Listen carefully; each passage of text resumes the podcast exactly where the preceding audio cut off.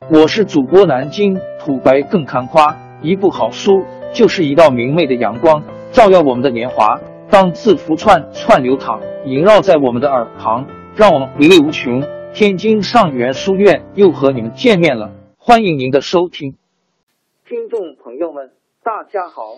开讲前先打个小广告，作为主播，你们的关注和打赏是对我努力工作认可的结果。谢谢听众，天津上元书院、南京土白更堪夸主播最新专辑《平化祖国华夏上下五千年》终于上线了，一部宏伟巨作。我们的祖先以伟大的创造力、强大的生命力和巨大的凝聚力，世世代代繁衍生息，历尽磨难，从远古走到现在，从蒙昧走向文明。全书共计两百八十三回。作为播客，我劳动我所得，付费的有声书来了，你愿意为此花钱花时间吗？评话中华上下五千年专辑的进度更新按听众的关注和评论而定。喜马拉雅号 UID 七三二六四零二二，微信号 sh 八五七三零一四四九。请多多关注，多多打赏，谢谢大家，谢谢。下面正式开讲《评话中华上下五千年》专辑。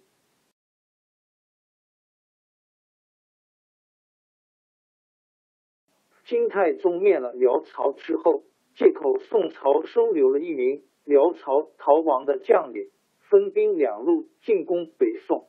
西路由钟汉，又名张翰率领。攻打太原，东路由宗望又名沃离部，波音 W 率领攻打燕京，两路大军约定在东京会师。前线的告急文书像雪片一样飞到北宋朝廷，金太宗又派出使者到东京，胁迫北宋割地称臣。满朝文武大臣吓得不知该怎么办，只有太常少卿。掌管礼乐和祭祀的官李纲坚决主张抵抗金兵。西路金兵攻下燕京，宋江郭药师投降。金将宗望叫郭药师做向导，领兵南下，直取东京。宋徽宗看到形势危险，又气又急，拉住一个大臣的手说：“哎，没想到金人会这样对待我。”话没说完。一口气塞住喉咙，昏厥过去，倒在床上。大臣们手忙脚乱的把他扶起，把太医请来灌药急救，总算把他救醒过来。他向左右侍从要了纸笔，写下了传位东宫的诏书，宣布退位。不久，他带着二万清兵逃出东京，到亳州金安徽亳县避难去了。太子赵桓即位，就是宋钦宗。宋钦宗把李纲提升为兵部侍郎，并且下诏亲自讨伐金兵。其实宋钦宗并不比他父亲强多少，他做了一番表面文章，心里却七上八下没主意呢。宋军在前线接连打败仗，东京吃紧起来，宰相白石中。李邦彦两人劝宋钦宗逃跑，宋钦宗也动摇了。李刚得知这个消息，立刻求见宋钦宗，说：“太上皇指宋徽宗传位给皇上，正是希望陛下能留守京城。陛下怎么能走呢？”宋钦宗还没开口，宰相白石中先搭了枪，说：“敌军声势浩大，哪能守得住？”李刚博士说：“天下的城池没有比京城更坚固的。再说，京城是国家的中心，文武百官集中在这里，只要皇上都虑抗战，哪有守不住的道理？”旁边有个宦官也嘟嘟囔囔说：“东京的城池不牢固，抵挡不住金兵进攻。”宋钦宗叫李纲视察城池，李纲去了一会。回来说，我视察过了，城楼又高又坚固，护城河虽然浅狭一些，只要安下精兵强弩，不愁守不住。接着，他还提出许多防守措施，要亲中团结军民，共同坚守。等各地援军到来，就组织反攻。宋钦宗还有点犹豫，说：“那么谁能担当守城的重任呢？”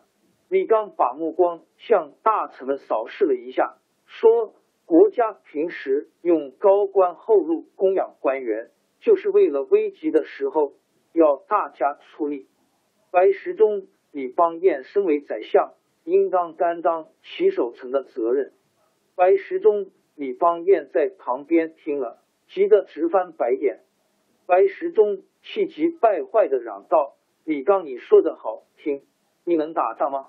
李刚神色从容的说：“如果陛下不嫌我没有能耐，派臣带兵守城，臣甘愿用生命报答国家。”宋钦宗看李刚态度坚决，就派他负责全线防守。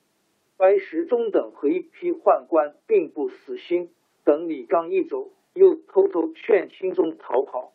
第二天一早，李刚上朝的时候，只见禁军列队在皇宫两边，车马一让都已经准备停当，只等钦宗上车出发。李刚大为恼火，厉声对禁军将士说：“你们到底愿意守卫京城，还是想逃跑？”将士们齐声回答说：“愿意保卫京城。”李刚和禁军将领一起进攻，对宋钦宗说：“禁军将士的家属都在东京，不愿离开。如果强迫他们走，万一半路上逃散，敌人追来，谁来保护皇上？”宋钦宗一听逃跑也有风险，才不得不留下来。李刚立刻出宫，向大家宣布。皇上已经决定留守京城，以后谁再提逃跑，一律处斩。兵士们听了，激动的欢呼起来。李刚稳住了宋钦宗，就积极准备防守，在京城四面都布置好强大兵力，配备好各种防守的武器，还派出一支精兵到城外保护粮仓，防止敌人偷袭。过了三天。宗望率领的精兵已经到了东京城下，他们用几十条火船从上游顺流而下，准备火攻宣子门。李刚招募敢死队兵士二千人，在城下列队防守。金军火船一到，兵士们就用牢钩勾住敌船，使他没法接近城墙。李刚又派兵士从城上用大石块向火船投掷。石块像冰雹一样卸了下来，把火船打沉了，金兵纷纷落水。宗望眼看东京城防坚固，一下子攻不下来，就派人通知北宋，答应讲和。宋钦宗和李邦彦一伙人早想求和，立刻派出使者到金营谈判议和条件。宗望一面向北宋提出苛刻条件。一面加紧攻城，李刚亲自登上城楼指挥作战。金兵用云梯攻城，李刚就命令弓箭手射箭，金兵纷纷应弦倒下。李刚又派几百名勇士沿着绳索吊到城下，烧毁了金军的云梯，杀死几十名金将。金兵被杀死的、落水淹死的不计其数。正当李刚指挥将士。拼死抵抗的时候，宋钦宗的使者带来了金营的议和条。王朝更迭，江山易主，世事山河都会变迁。其实我们无需不辞辛劳去追寻什么永远，活在当下，做每一件自己想做的事，去每一座和自己有缘的城市，看每一道动人心肠的风景，珍惜每一个擦肩的路人。